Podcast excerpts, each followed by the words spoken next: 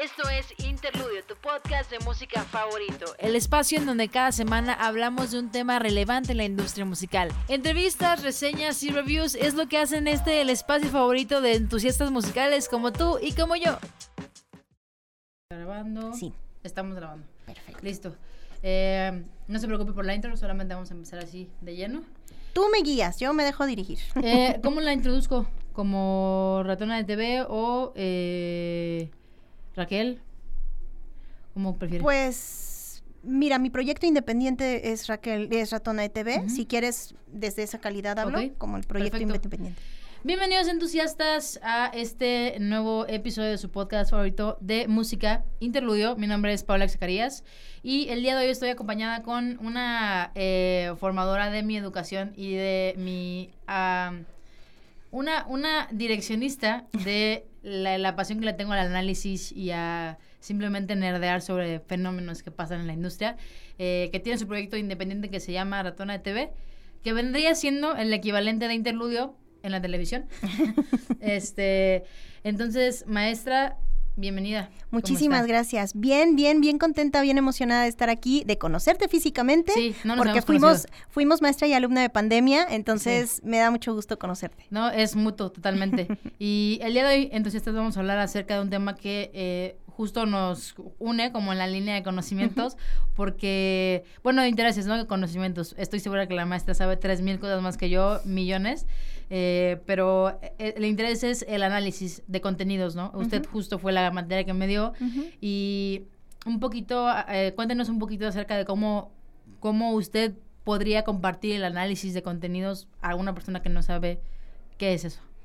Mira, a lo mejor el análisis de contenido, el nombre o el concepto puede ser tan simple como analizar contenidos, o sea, así podría ser tan, tan escueto y simple como complejo, porque digamos que visto desde como yo se los impartí en la materia, eh, tiene lineamientos mm, de una metodología específica para estudiar estos fenómenos. Y quizás para traducirlo como mm, a para qué sirve para efectos prácticos, es, es una de las herramientas que existen o que hay para formar criterio frente a los consumos que tenemos, en mi caso mediáticos, eh, audiovisuales, en tu caso totalmente de una industria como la musical, que también tiene evidentemente sus préstamos Claro. con lo audiovisual, y es una construcción de, de criterio, eh, irle dando a las personas, en este caso a los estudiantes, si es que lo vemos desde la metodología, pero el análisis de contenido visto como algo, una práctica común, es una formación de criterios, darle a la gente herramientas para poder pasar por un filtro diferente las cosas que consumimos y poderles encontrar otras lecturas, otros sentidos. Simple y sencillamente es como hacer conciencia, ponerle otra atención a lo que vemos. Si lo consumimos para entretenernos, está bien. Pero si después podemos verlo y decir, ay, encuentro ciertos patrones, o aquí hay cosas que llaman mi atención, eso es re- el, el replantearse, el pensar y el darle lecturas diferentes, abre la posibilidad de hacer un análisis de contenido, de analizar lo que vemos o lo que escuchamos, y también de ir conociendo más sobre los, las personas que nos, eh, nos transmiten estos, estos contenidos, sobre las empresas, sobre las industrias, sobre los países, ¿no? Entonces es, tú lo acabas de decir, es nerdear un poco, pero eh, que tiene, digamos, para fines de análisis de contenido como metodología, evidentemente es para, para, para incentivar un camino de que estos fenómenos mediáticos o audiovisuales puedan ser entendidos desde el punto de vista de la investigación, la academia y un rigor científico que lo dan evidentemente estos parámetros Claro. objetivos. Pero si lo vemos como una práctica que podemos ejercer de manera empírica y libre con todo lo que consumimos, que es muchísimo todo el día, todos los días, entonces es una oportunidad para poder tener otro tipo de relación con nuestros medios de comunicación Claro. y, y sobre todo que nos permita cuestionarnos qué vemos, por qué vemos, por qué nos gusta, por qué no nos gusta. Hijo, te permite hacerte más preguntas de las que te puedes responder, eso es cierto. Claro. em, Me encanta la definición que acaba de compartir porque creo que es muy, muy valiosa desde el punto de vista en el que lo dejamos de ver como algo meramente académico, ¿no?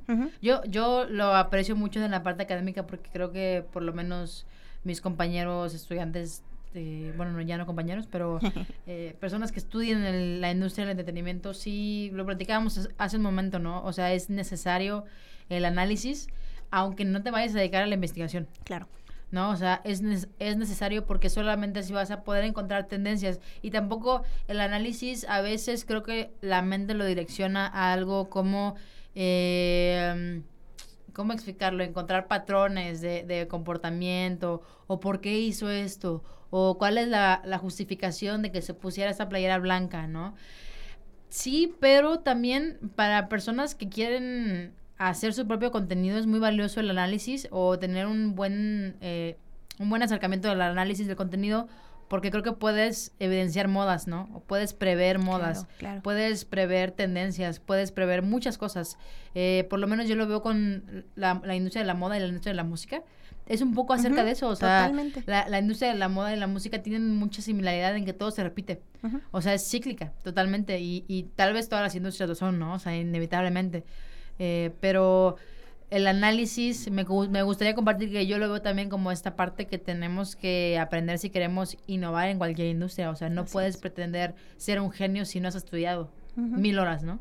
O sea, y al final del día, eh, traigo este tema a la mesa y traigo este tema a Interludio, que es un podcast un poquito más ligero, no tanto... o sea, sí analizo muchas cosas desde una diferente perspectiva, pero muchas veces trato de que el discurso se vaya hacia esto es lo que yo percibí. Eh, puede ser tomado como una opinión, claro, pero al final del día, haz tu criterio, ¿no? Y la importancia de ese criterio, para mí por lo menos, yo creo que es eh, saber qué nos están vendiendo porque todo se ha vuelto propaganda, ¿no? O sea, y, es inevitable y también, vaya, nos ayuda a todos, ¿no? O sea, no habrían carreras si no hubiera dinero detrás de lo que hacemos. Por supuesto. Entonces, eh, también creo que es muy valioso, pero em, quiero, quiero que usted nos comparta un poco, un, poco de cómo usted analiza las cosas que entran en nuestro sistema. Mira, yo no sé directamente en qué momento esto empezó a ser más que más que una formación parte de mi vida, al final de cuentas yo sí soy esa clase de ñoña que lo vivo. Sí, totalmente. Lo vivo. Por dos. Eh, porque además, mi, a, diferencia tuya, lo que yo tengo, lo que yo trabajo en mi proyecto individual de ratón de televisión es eh, contenido audiovisual. Me, me, centro en telenovelas, me centro en melodrama, sí voy hacia la ficción. De repente, más bien, eh, en algunos momentos me centro más, por ejemplo, en no ficción y de repente me, me gusta revisar fenómenos de YouTube. Todavía estoy en YouTube, el TikTok me cuesta más trabajo. Em, pero de alguna manera, alguien como yo vive todo esto. Eh, como un ejercicio tal cual es encontrar patrones, pero que me permiten a mí explicarme mm, o, seguirme preguntando muchas cosas. Por ejemplo, si yo lo tomo desde el audiovisual y si yo lo tomo desde las telenovelas, por ejemplo.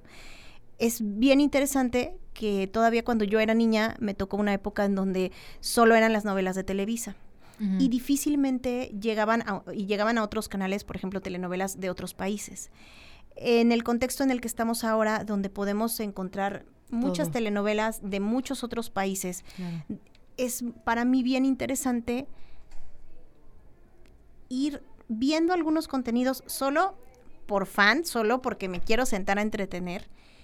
Y que después de eso, cuando como que lo digiero y lo asimilo, empiezo a buscar estas, estas posibilidades de decir, mm, el melodrama turco se parece al coreano, pero se distancia del español, pero se acerca al gringo, pero lo hacemos como en México, pero los colombianos lo hablan diferente.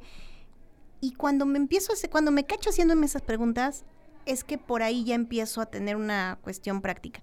Y cuando le vas abondando dices, escuchas que alguna novela pegó, ¿no? Así, nueva versión de Café con aroma de mujer y te empiezas a preguntar. Qué bárbaro, eso, o sea, eso de los remakes es una cuestión ahí como... Bueno, es un negociazo. Y cuando te empiezas a preguntar, ¿quién la hizo?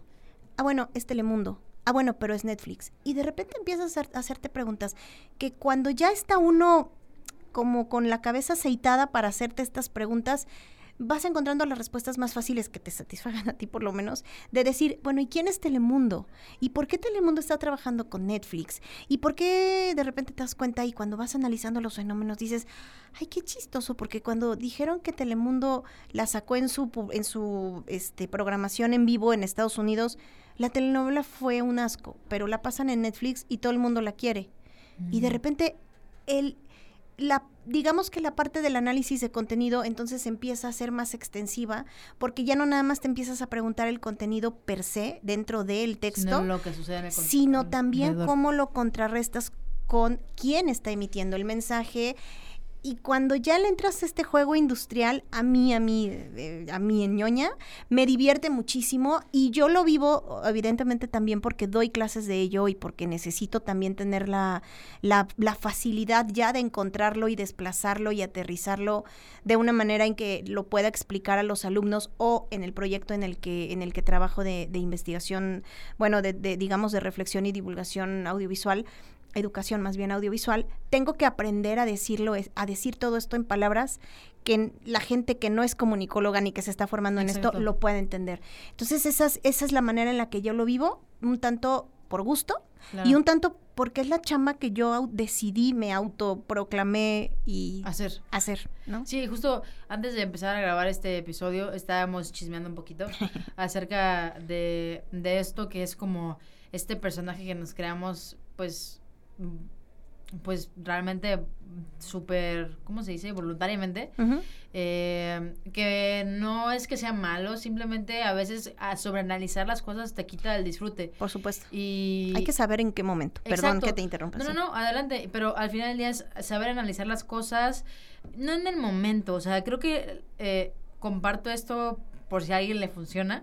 Y es como, escuchar lo que quieras escuchar. Y si en algún punto te eh, o sea, el interés te lleva a analizarlo o ves algún fenómeno específico, chido, ¿no? O sea, pero tampoco tampoco estamos tampoco estamos proclamando un discurso analiza todo lo que ves. Exacto, no te lo que serías, no, o sea, no, no. O sea, no, de verdad, al final del día es como no, o sea, no es eso. Simplemente es ser un poco más críticos, porque hay fenómenos que suceden que nos hacen estar en un bando o en otro. Claro. Y ser la buena persona o la mala persona, o la persona culta o la persona tonta, ¿no? No, no y no se trata de eso. Y no se trata de eso. o sea, al final del día lo platicaba hace un, no sé si estaba muy eh, en contexto de este fenómeno con Kanye West y Taylor Swift. Em, yo soy muy fan de Taylor Swift, eh, pero dije, ¿qué pasa, no? O sea, ¿qué pasa con este fenómeno? Porque no hay un punto medio. Definitivamente hay personas que aman a Kanye West o lo detestan, que son las Swifties, ¿no? O personas que simplemente no encuentran una afición. Y las personas que son indiferentes casi siempre se inclinan a decir que lo odian, ¿no?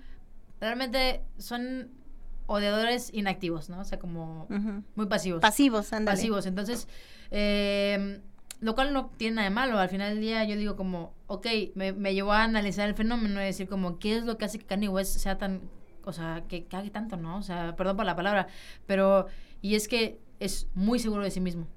O sea, eso es lo que a la gente le molesta. Mm. No digo que sea bueno, porque al final del día la sobreseguridad que ha generado Kanye West desde el inicio de su carrera es lo que ha hecho que muchas personas lo tachen de prepotente. Ok. Y el que nadie le pusiera un alto llegó a que pasara lo que pasó hace un mes, ¿no? O sea, que literalmente el mundo artístico lo vetó de todos lados. O sea, ya no tiene su música, él ya no tiene ninguna marca con la que participaba. En un día perdió dos billones de dólares. O sea, fue terrible. O sea, literal fue una lección que debe de ser analizada porque es como y ni siquiera sé si el ámbito del entretenimiento, creo que esto sería más como un análisis psicológico, ¿no? O sea, el narcisismo, hasta qué nivel te puede llevar, ¿no? O sea, hasta qué nivel es destructivo, porque es un genio. Eso es lo peor de todo. Musicalmente hace cosas que muy pocas personas hacen. Y si lo han hecho es porque han estado en contacto con él. Entonces, musicalmente es como el villano favorito. Porque es como esta persona que es muy inteligente y sabe, es muy capaz, pero te cae mal, porque no se da a creer. ¿No? Porque se cree la última coca del desierto. Pero no importa qué tan genio seas, o sea, de verdad no importa porque si eres una persona horrible, eso no va a tener ningún peso, ¿no?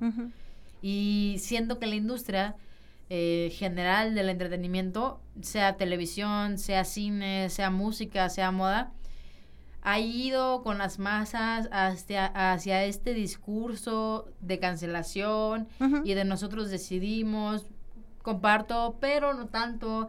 eh, se ha ido hacia una balanza muy rara, o sea, no sé cómo, no- aún no sé cómo identificarlo, pero sí es un fenómeno muy presente de decir como, es que good vibes todo, pero tú cancelado, ¿no? Entonces es como, bueno, ¿y dónde entra esto, no? O entre las personas que dicen, ah, es que yo no veo telenovelas, qué hueva, ¿no? Mi generación es así. Pero te pasas 12 horas bingeando en Netflix, ¿no? Así o sea, ¿qué diferencia tiene The Crown con Betty la Fea? Tal vez mucha, pero el melodrama sigue siendo el mismo. O sea, el melodrama es lo que vende, te vende el chisme. Tal vez está en una calidad diferente, sí, tiene una temática diferente, tal vez, pero por algo Betty la Fea sigue siendo un número en Netflix. Por favor, ya dejen de ver Betty la Fea. Pues ya la quitaron, de ya hecho. quitaron.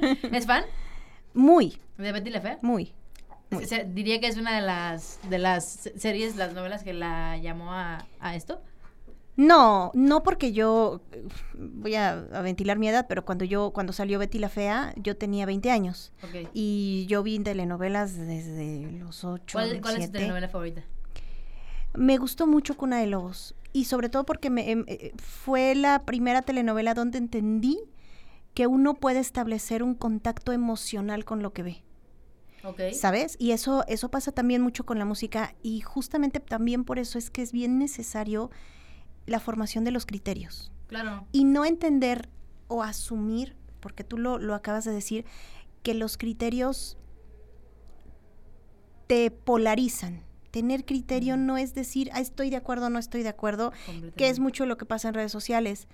Tener criterio es conocer las herramientas y tener la curiosidad para indagar más en un fenómeno que te permita, en, al contrario, en vez de tomar partido y decir estoy a favor o en contra, que te permita decirlo, quizás, o ponerte en una postura, pero cuando ya tuviste una curiosidad de investigar, de indagar, de explorar y de decir, ah, bueno, con todo lo que conozco y entiendo, me pronuncio a favor o en contra, pero tienes como un argumento.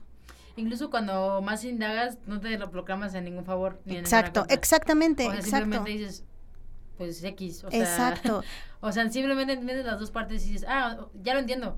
No tengo que estar en Exactamente. ninguna postura. Y justo de lo que te decía que me preguntabas de la telenovela que más me gustaba, que te decía yo Cuna de Lobos, y que esa, esa, ese criterio que yo entendí que me generó Cuna de Lobos y que le he, ido, le he ido sacando jugo ahora en este proyecto que tengo, es que es el contacto emocional.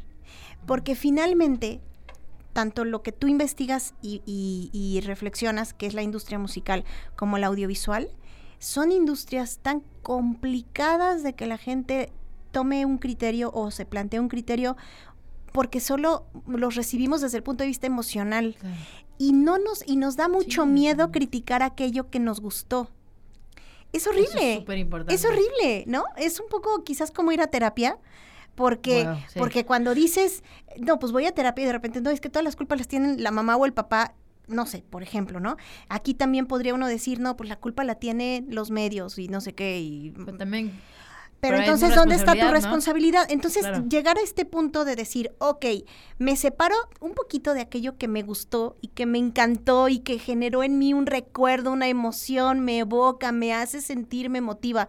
Y de decir, tener el valor de decir, me separo tantito y nada más voy a ponerle ot- otro filtro para entenderlo, es súper complicado. Súper. Complicado. Creo que por eso un poco, ay, perdón, ya no moví. preocupe. Creo que por eso un poco eh, cuesta tanto trabajo que, que encontremos que las personas quieran tener estas herramientas, porque consumen música o consumen medios, por ejemplo, telenovelas, porque lo último que quieren es pensar, porque lo último que quieren es decir, yo por qué voy a pensar esto, que lo que quiero es que me descerebre.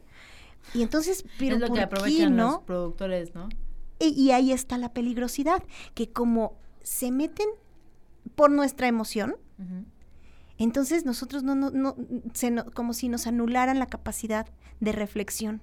¿Por qué? Porque lo primero que hacen es emocionarnos. Entonces, ¿por qué vamos a pensar sobre algo que nos emociona tanto? Claro. Y ahí es donde está el, el juego más complicado de lo que hacemos, ¿no? Porque es invitar amablemente a la gente a que le dé una segunda lectura y que le reste un poquito de esa emoción o que se separe un poquito de esa emoción. Y ahí es donde está lo verdaderamente complicado, como, como alguien que puede reflexionarlo, pero es donde está la mina de oro de todas estas industrias que siguen generando más por un sentido de venta y por estar estimulando cada vez más eh, el apelar a tus emociones, porque todo lo que vende en este momento son emociones. Totalmente. Entonces, ¿para qué pensar algo que es una gran industria y te deja un chorro de lana, no? Cuando, ah, cuando nos enseñan a nosotros que justamente la, el final de esto es entretener y el entretenimiento va ligado al ocio, y el ocio va ligado a dejar de trabajar y dejar de que tu cuerpo de alguna manera deje de trabajar. Dices, claro, o sea, ¿cómo le pides a alguien que analice algo que está viendo por entretenimiento, no? Eh, es muy poca la, la, es muy poco porcentaje de las personas que ven algo por conocimiento o por, por alimentar la parte intelectual, ¿no? Eh, que tampoco, o sea, tampoco es de a fuerza. Al final del día, de nuevo, qué flojera estar analizando todo lo que ves. Sí, por O sea, le quita la diversión. Ay, no, pero aparte no tendrías hígado. Sí. Todo te, enojaría. qué horror. Sí, exacto. Es que al final del día, creo que justo el saber la importancia del análisis te hace entender por qué personas no quieren analizar, ¿no? Así es. Y es válido, o sea, al final del día esto no es un llamado de, hey, analicen todo lo que sale en las redes sociales, analicen todo lo que escuchan. No, simplemente es, eh, sean conscientes. ¿no? O sea, hay que ser más conscientes sobre lo que consumimos. Eh, porque sí creo que por lo menos... ¿Qué, no sé, ¿qué opina usted sobre el fenómeno del Me Too, por ejemplo? O sea, un fenómeno muy fuerte que sucede y que te rompe el corazón porque posiblemente muchos de los productores, directores, eh, actores, etcétera, etcétera, han hecho a mujeres de la industria sufrir abuso, ¿no? De alguna manera. O discriminación de alguna manera, ¿no?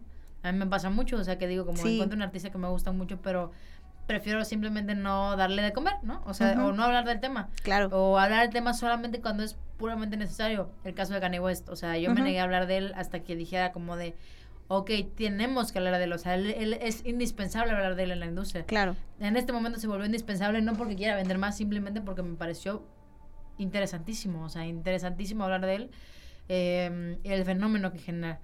Pero creo que el criterio y, nos lleva a decir, mm, ¿consumiré esto? ¿Estaré alentando esto? ¿Qué opina? Mira, yo creo que, eh, digo, eh, te, voy a hablar, me preguntabas de qué opinaba el Me Too, en función también de, todo esto, que a mí me parece, y que además también creo que es algo que, que nos da mucho miedo, que es hacernos preguntas. Y yo se los decía en, en, la otra clase que tuvimos, no nada más de análisis, sino en la de ética, que nosotros estamos fungiendo un papel eh, como de los nuevos filósofos. Mm. Y los filósofos nos estamos, se tienen que estar preguntando, y su chamba es hacerse preguntas. Entonces, eh, creo que cuando están a hacernos preguntas en el momento en el que vivimos, en la sociedad en la que estamos, em, donde estamos teniendo una cantidad de decepciones institucionales de todo tipo, o sea, eh, quizás todavía tu generación está, está viviendo, la, está sintiendo la herencia de lo que para mi generación o la de mis padres está haciendo, como las instituciones en las que confiamos desde hace, hace algunos años se caen. E instituciones me refiero iglesia, institución me refiero a política, instituciones me refiero a medios. Es decir, cuando llegan los viejos medios y nos dicen, es que ya no hay que creer en las noticias como nos las daban antes, espérate, pues eso lo he vivido toda mi vida. Entonces vivimos en un momento de, decepción tal que creo que eh, a partir de generaciones como la tuya, entonces sobre reaccionan sobre cosas que a lo mejor nosotros en su momento no tuvimos la oportunidad porque no estaba dada la condición. ¿Por qué te digo todo esto? Porque de alguna manera es comprensible lo que pasa con el Me pero en mi punto no es aceptable. Okay. No es aceptable en el sentido de polarizar, no que los fenómenos existan, no me meto con eso, me refiero más bien como a la opinión pública, que se polarice tanto y que se polarice sin esta base que tú acabas de decir porque si bien estamos hablando de hacernos preguntas, de lo que se trata es de hacernos preguntas. O sea, ¿qué vale más? Que yo diga, mi postura sobre el mito es apoyo, odio a los malditos, o decir, yo respeto su trabajo, pero tuve que haber pasado por un proceso de preguntarme a mí qué quiero, qué prefiero. Va de lo personal, ¿no? Exacto. Entonces, es muy complicado Mm. porque si no pasas por ese filtro, no puedes ejercer un pensamiento crítico. Y entonces se dan este tipo de fenómenos donde todo se polariza y no hay puntos medios. Entonces llegamos a la cancelación como esta última parte, como una consecuencia. Sí. Pero como estamos eh, tan decepcionados de otras instituciones, por ejemplo, que hacen justicia, por obviamente por muchos factores sociales y todo, o sea, yo no quiero Claro. decir otra cosa, más bien, me parece que un fenómeno como el Me Too obedece a ciertos cambios sociales donde no estaba tan claro el para qué valía la pena hacernos preguntas. Pero en este punto de la sociedad en el que estamos, creo que es importantísimo jugar al- a los filósofos y motivar nosotros a, esta, a este quehacer, de preguntarnos, porque como tú lo acabas de decir, pues no se trata de decir estoy de acuerdo o no estoy de acuerdo, sino de pasar por mis preguntas. A ver, ¿yo qué decido? ¿Decido callarme y no mencionarlo? ¿Decido hablarlo? ¿Decido seguir consumiendo estas películas? ¿Decido separar a la obra del artista? Y entonces son preguntas que tú te haces y Sí, que, que a lo todo- mejor a nadie más le importan que a ti, Sí, claro. pero que son tu criterio y que con ese criterio entonces puedes venir a entablar una conversación tipo en Twitter, donde en vez de decir, no, sí, eh, los odio, cancelemos, pasemos por un filtro y decir, ok, ¿se la merece? Bueno, con todo lo que yo sé y me he preguntado, la verdad yo creo que no, o yo creo que sí. A lo mejor siguen siendo opiniones que a lo mejor nadie pide y no a mucha gente le importe, pero, O no compartan. Es que es lo que pero son platic- para ti. Sí, Ese es el punto, que son para ti. es lo que platicábamos ahorita de que hay muchas veces que cre- creemos, todos en algún punto pecamos de tener la razón. Absoluta de algo. Y algo que tal vez he aprendido y que seguramente seguiré aprendiendo con los años es que eh, la verdad absoluta no existe. O No. sea, existe una verdad colectiva. Y sí concuerdo en que en que es necesario preguntarte lo que te hace dormir más tranquilo en la noche, ¿no? Exactamente. Para muchos sectores de la sociedad es no consumir ah, pra- trabajos de abusadores, ¿no? Y está válido, o sea, creo que es válido. Yo, yo soy de esa parte de la- del sector que dice, prefiero no hacerlo, o sea, prefiero sentir que no, idílicamente, sentir que yo hago una diferencia, ¿no? O que simplemente en mi, en mi cerebro se ve como no apoyar algo, ¿no? O sea, sí es complicado porque yo no, no porque sí he tomado, eso, he tocado ese tema muchas veces en este, en este espacio, que tanto el arte se, se separa del artista, creo que es inseparable. O sea, creo que, creo que puedo equivocarme, definitivamente. Creo que es, depende de las posturas que tomes. Eh, pero creo que el arte no se puede separar del artista porque sin artista no hay arte. Y el arte es sumamente humano, o sea, es, es algo Totalmente subjetivo. humano, o sea, nace, nace de la psicología humana, o sea, nace de experiencias, ¿no? Entonces, eh, sí considero que, que, de nuevo, es importante preguntarte qué para ti tam- tam- también es permisible, ¿no? Claro. Eh, porque tal vez para mí no es permisible que haya abuso sexual en una producción y no la voy a consumir, no la voy a, a- a premiar ni nada, pero para otras personas es como, pues, X. ¿no? O sea, X que se resuelvan ellos.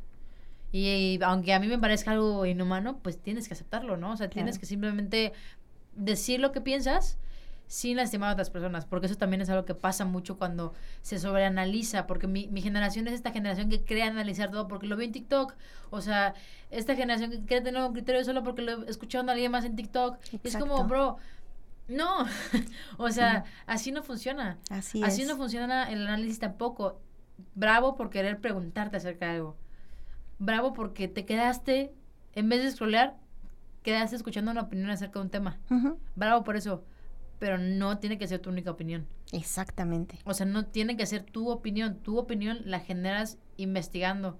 Y si no quieres investigar, simplemente no opines. Exactamente. Y acercarte a tener la habilidad de que si un tema te apasiona o te gusta o te llama tu atención o ya lo descubriste como un fenómeno que tú decides seguir, Claro. entonces, ¿qué referentes voy a tener? O sea, eh, que eh, desafortunadamente también por los tiempos que vivimos, creo que una circunstancia muy complicada es la, el trabajar con nichos.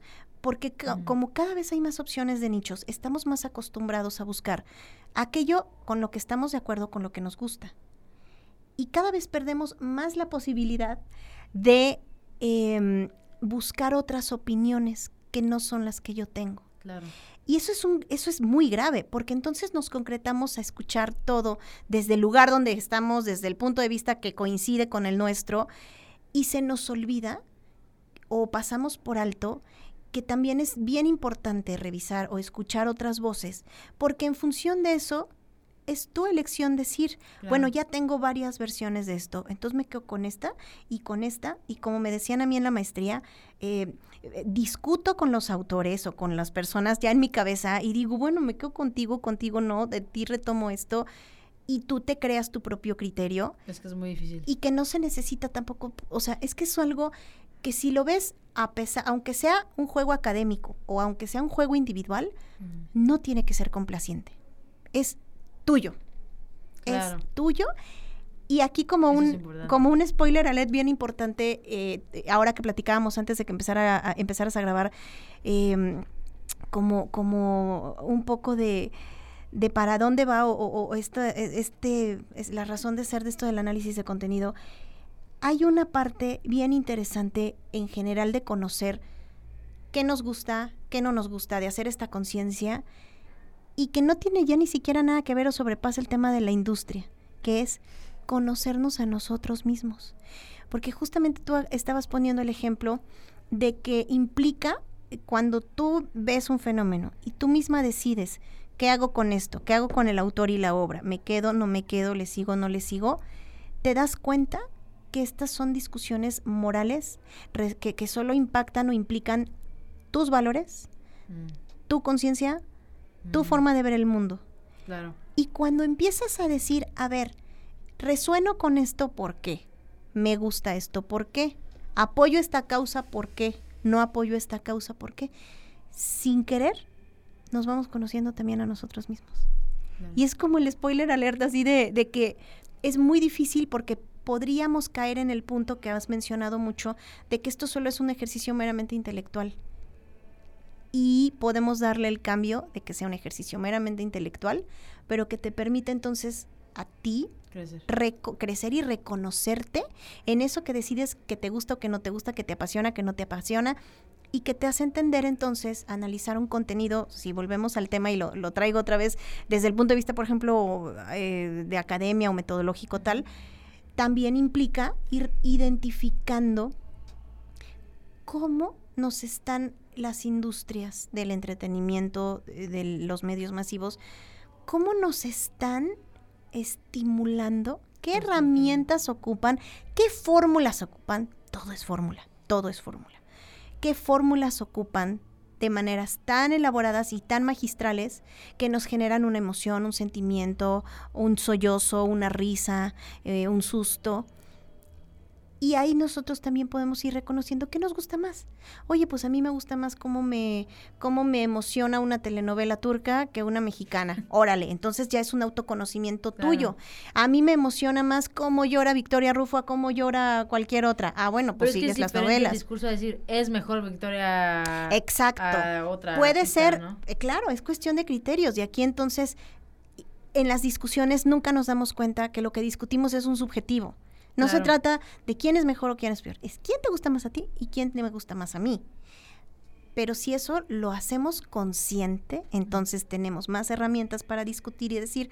Y además, otro, que, que también lo, lo decías tú, que nos hace ser más tolerantes. Exacto. Es un punto que nos permite decir, esta es mi opinión, y no importa si tú no estás de acuerdo, pero soy capaz de recibir y respetar la tuya aunque no esté yo de acuerdo con ella también. Pelearla, ¿no? O sea, tampoco... Hay, es que hay veces en las que queremos decir, nos escudamos en este discurso de, no, es que yo respeto tu opinión, pero... Ya el pero ya. Estás equivocado por esto y esto y esto. Es como, mm, ok, entonces no quiere, no respetas mi opinión. Quieres cambiarla o quieres nutrirla. Exacto. Es que es diferente, porque cambiar y nutrir también es diferente. O sea, todo va de, todo depende de la narrativa que le pongamos a algo, a alguna intención. O sea, definitivamente se invita a eso, ¿no? También es, es un poco utópico eh, pensar, o sea, y lo hemos afirmado muchas veces en este ratito, es como es utópico pensar que todos van a analizar todo, ¿no? Ah, no, por supuesto. La idea es que, o la intención de esto es como bajar las ideas de las dos mentes que estamos aquí y simplemente decir como, es necesario el análisis. Y mientras más Totalmente. personas lo quieran realizar, va a ser fabuloso. Y Si no lo Totalmente. quieren realizar, también es fabuloso. Claro, Y también eh, en todo hay análisis, ¿no? analizamos absolutamente todo. Analizamos absolutamente todo, desde que por qué este vato se me metió en la, en la calle, o por qué no le puso salsa a mis tacos, o todo. Todo es una cuestión. Pero hay un método de, de aprendizaje que se llama el método de aprendizaje ágil, que he tenido la fortuna de poder estar cercano, cercana a, a personas que, que lo practican y que lo comparten. Y es que uno de sus como mandamientos, podríamos decirlo así, Ujú, eh, es que todo el, el juicio se convierte en curiosidad. ujú. Y desde que, desde que, desde que lo aplico en mi vida, es difícil porque somos, un- somos totalmente. juiciosos No, totalmente. por naturaleza. Pero trato de que todo el juicio se genere una curiosidad y de esa curiosidad, tal vez no hacer un criterio porque también, o sea, siendo honestas, crear un criterio lleva años. Toma o sea, muchos años, toma O sea, mucho hacer tiempo. un criterio no es algo que hagas en 15 minutos porque, ok, vi un video en TikTok, No. luego voy a investigar en internet y ya. No, en tengo mi criterio. absoluto. No. No, no es así de sencillo. O sea, hacer un criterio es difícil porque conlleva muchas cosas y el criterio cambia. Y eso también es algo que me gustaría que las personas que escuchen esto entiendan y Claro. compartan, ¿no? O sea, decir, está bien si ayer tú le las botas a Kanye West y hoy lo odias. Claro, O decides simplemente proclamarte en su contra, ¿no? En contra de lo que está diciendo porque es válido. Y tampoco satanizar a las audiencias que cambian de opinión. totalmente. Porque si no estamos haciendo un, un, un- ciclo sin fin. Por eso yo siempre estaba muy peleada con los fandoms.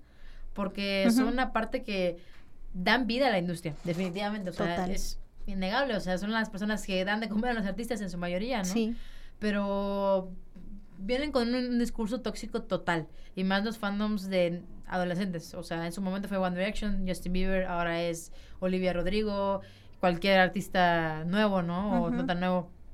Y, y es BTS. difícil. Sí, no, es, es, es, ala, es muy, me, hace- me hace muy impresionante. O sea, mientras más, sea más grande sea el fandom, más grande es el artista, más es el hate sí. hacia las personas que piensan diferente, ¿no? Yo no me considero para nada fan ni cercana a la música coreana. Eh, no, es mi, no es de mi gusto, pero sí me he dado cuenta que son guerrillas, o sea, son guerrillas así de, de pensamientos bien locos, o sea, que yo digo, what the fuck, o sea, de verdad, se ve que hay una, es un colectivo de inmadurez porque son niños, Claro. ¿no? Y también es válido, o sea, y, y son cosas que, que me dan mucha risa ver luego a, analistas de, de TikTok justo que se quejan muchísimo de este tipo de niñas y dices como, ay, bro, o sea, va a existir todo el tiempo. O sea, es como que pidieras que no hubieran adolescentes. Exactamente. O sea, van a ver fans como van a ver otakus o como van a ver gamers o como van a ver deportistas, atletas, siempre van a existir. Pero porque son niños, o sea, porque están súper expuestos a la, a la tecnología y creen que tienen que tener una opinión sobre todo. Así es. Creemos todos que tenemos que tener una opinión sobre todo. Yo te- decido no tener una opinión sobre algo, ¿no? Porque he aprendido que el criterio es algo que toma tiempo y yo sí soy una persona que quiero eh, decir algo y tal vez eh, mm, sé que mi criterio puede cambiar, pero no 360 grados, ¿no? Claro. O sea, al final del día es como sí invitarlo, pero también ser honestas, o sea, ser honestas en el sentido de decir que hacer un criterio no es fácil. No, para nada. Se No, no, invita no. a hacerlo porque es benéfico, o sea, de verdad, mientras más cuestiones y seas más curioso con tu vida, más vas a aprender. Y a mí me da mucha felicidad ser curiosa, o sea, Claro. es como volver a probar eh, una paleta de limón por primera vez. Exactamente. ¿no? Y sabes que poniéndolo en este sentido de, de los medios de comunicación o de la Sí. industria del entretenimiento, también hay otro, hay otra, mm, digamos, como consecuencia de esto, eh, que lo plantea todo el movimiento de, de alfabetización mediática que existe, plantean que esto, esto que, que se pide de que la gente tenga criterio, nos invita no solo a tener una buena relación con estos medios o con nuestros consumos, sino que nos invita a ser mejores ciudadanos Claro. Es un tema también de ciudadanía, poniéndolo Sí. en esa perspectiva, nos invita a ser mejores ciudadanos, porque entonces nos, nos, nos forza a hacer preguntas a las personas que nos están dando estas cosas y nos forza también a nosotros a reconocernos qué tan tolerantes somos, qué tan eh, incluyentes en nuestros discursos incluyentes, no en este, no en este juego en el que estamos ahorita, sino, em, sino qué tan incluyentes somos en cuanto a que aceptamos incluir en, nuestro pensamiento o escuchar opiniones diferentes o, eh, digo, sin ponerle etiquetas, ¿no? Entonces, es interesante porque entonces también puede ser eh, el generarte no solamente el criterio implica que tú estés bien o te preguntes o, o perdón la palabra, pero mamacés o lo que sea, sino que también eh, llevarlo a la práctica y a una práctica constante, que como bien lo dices, no eterna, no de por vida, no de fijo, porque no hay hígado que aguante y uno no es nada feliz haciéndolo así. No, realmente. Pero porque sí.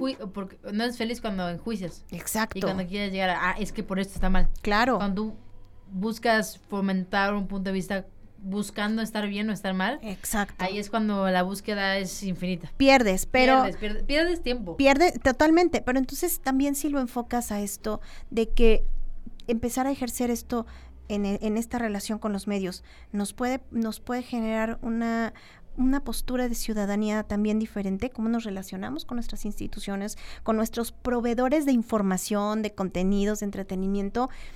También hay, hay otra perspectiva que lo hace para muchos a lo mejor es más aburrido, pero para muchos otros es más enriquecedor, porque pues somos seres sociales, vivimos en sociedad, nos relacionamos todo el tiempo unos con nosotros porque no vivimos en cuevas.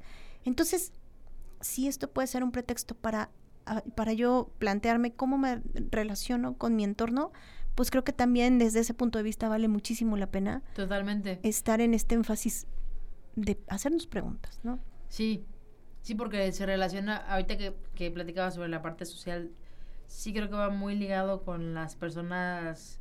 Desde que cuestionamos lo que consumimos, cuestionamos lo que vamos a votar, ¿no? Exactamente. O cuestionamos Exactamente. quién está gobernando. Yo creo que, que mucha de la falta de la, del cuestionamiento personal nos ha llevado a donde estamos, que creemos ciegamente, ¿no? Y, y al final del día, justo en la política yo me di cuenta que buscar estar bien o estar mal es un mar sin acabar, porque la política, por lo menos en México, es un chiste.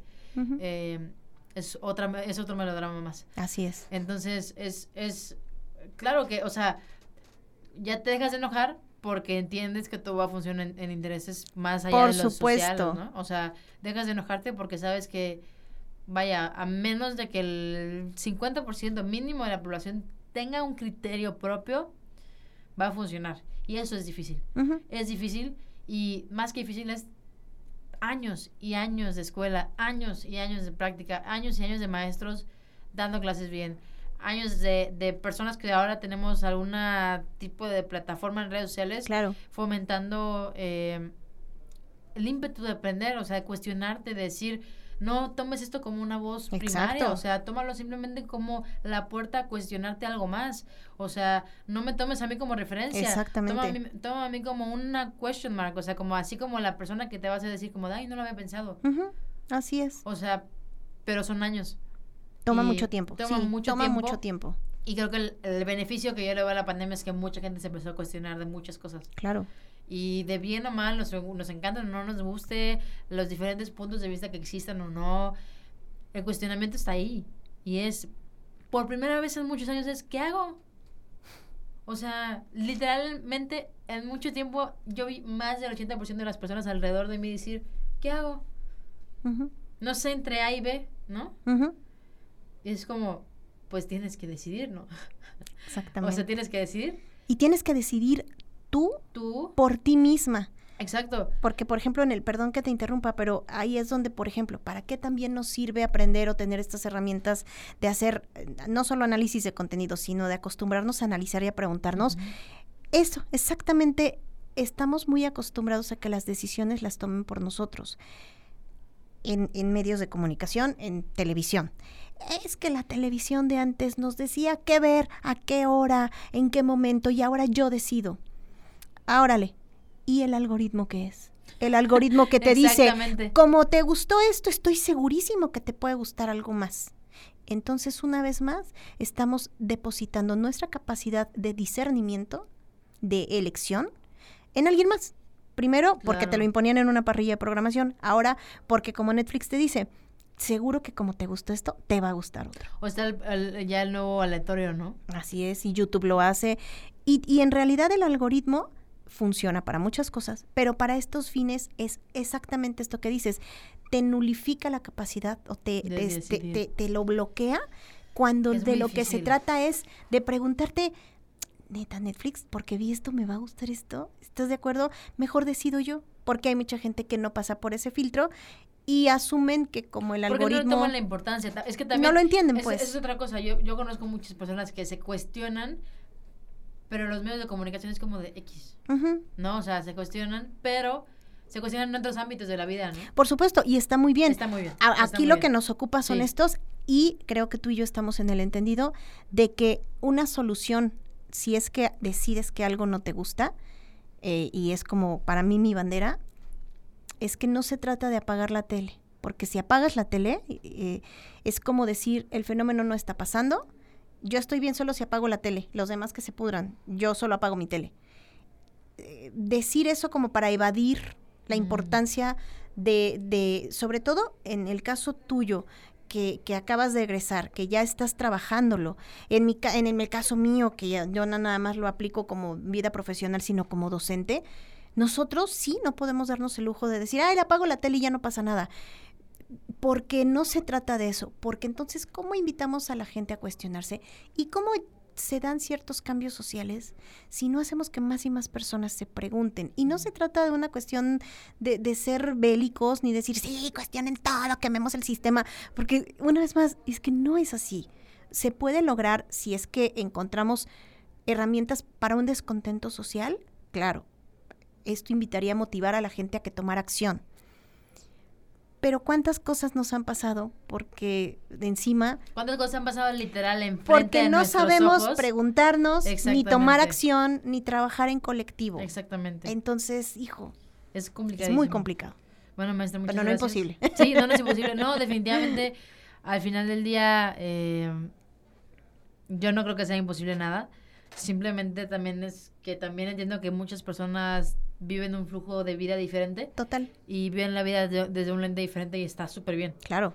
O sea, está súper bien. Tampoco es, si no te cuestionas nada, es un tonto. No, no, No, eres. para nada. Simplemente, em, tal vez nunca lo habéis pensado. Tal vez nunca lo habéis pensado y, y tal vez solamente consumías y decías, ah, es que esto me gusta, ¿por qué me hace sentir bien? Bueno, pero ¿por qué me hace sentir bien? Exacto. O sea, ayer hablaba con, un, con una persona muy cercana a mí, me decía, es que la, entiendo por qué la- las personas no les gusta la música clásica, es que es muy compleja. No digo, o sea, sí es compleja la música clásica, pero es porque no nos sentimos identificados con ella. Y quizás no nos enseñan a escucharla. No nos enseñan a escucharla, no nos sentimos identificados y no es para nosotros. O sea, es una generación que está literalmente acostumbrada a que le hables el tema, Claro. a que le narres la cosa. Tú no puedes ir al, o sea, ya no puedes ir al cine y ver una, una película complicadísima en, en el que la narrativa va en juego de la, del color de la película, va en el juego de la acción que toma el personaje. Ya no puedes hacer eso porque la gente no lo va a entender. No, ustedes decir- no son contemplativos. Sí, ya su generación no es contemplativa. Y, y es justo lo que platicábamos, platicábamos en es- antes de comenzar a grabar que me preocupa de alguna manera que muchas de las teorías de la comunicación existentes, esto lo digo obviamente para las personas que estudian algo Sí. relacionado a este a este a este nicho, se podría decir así, que es preocupante que no sepan leer teorías o que no sepan leer ensayos de teorías, eh, pero también es preocupante que aún no existan traductores, eh, no sé cómo se le llame, como. Divulgadores. divulgadores para que ese conocimiento sea un poco pues bajado de la idea, ¿no? O Sí, sea, es y- y- difícil. Y, y sí, de- definitivamente es como enfocarnos a un no, porque así se tiene que hacer, tú lo tienes que atender así. Y ahí es donde yo digo, no es así. Debería de ser eh, fácil de entender para todos, para que todos lo puedan aplicar. Es que ese es el problema. Cuando vuelves algo muy complicado y, y pones muchos clics antes de llegar a la película, la gente no va a ver la película. Así es. Entonces, si es un problema que no entendamos ensayos escritos, es un problema terrible, porque habla de una poca atención, habla de un poco entendimiento, habla un poco, la, la ardilla no gira lo suficiente que tiene que girar, y eso tampoco es nuestra culpa. Es culpa, no es culpa de nadie, es responsabilidad de cómo están hechos los sistemas Por supuesto. y, y que, y que definitivamente no nos hacen, eh, ya no nos hacen para crear, nos hacen para consumir. Exactamente. Entonces, ahí es donde se tiene que cambiar el chip. Y ahí es donde yo digo que el problema ya no es acerca de que nosotros no sepamos. Sí es válido si tú dices como de, oye, yo quiero ser el 1% que sí sabe entenderlo, va, legal. Pero también estaría padre que fuéramos el 1% que queremos divulgarlo a personas, ¿no? Exacto. Y por eso es- se abre este espacio para que personas puedan entender que el análisis no, no es de hueva. O Así sea, el análisis necesita ser. necesita estar y que además no nada más implica estar en espacios académicos o en espacios este, de industrias. Es que si eventualmente somos padres, Claro. son criterios que tenemos que mostrarle a nuestros Claro. hijos. ¿Por qué? Porque es la reproducción de que generaciones que vengan puedan tener esta posibilidad de preguntarse y no de solo seguir recibiendo, ¿no? Claro. Maestra, muchas gracias. ¿De qué? Vamos Un a tener otro placer. episodio Perfecto. de Puestísima. En, en el que vamos a hablar, obviamente, más de lo que usted estudia del melodrama relacionado más con la música. Eh, y pues nada, entusiastas, muchas gracias por estar en este episodio bastante largo. Eh, y nada, pues escuchen mucha música. Nos vemos en otro episodio. Gracias.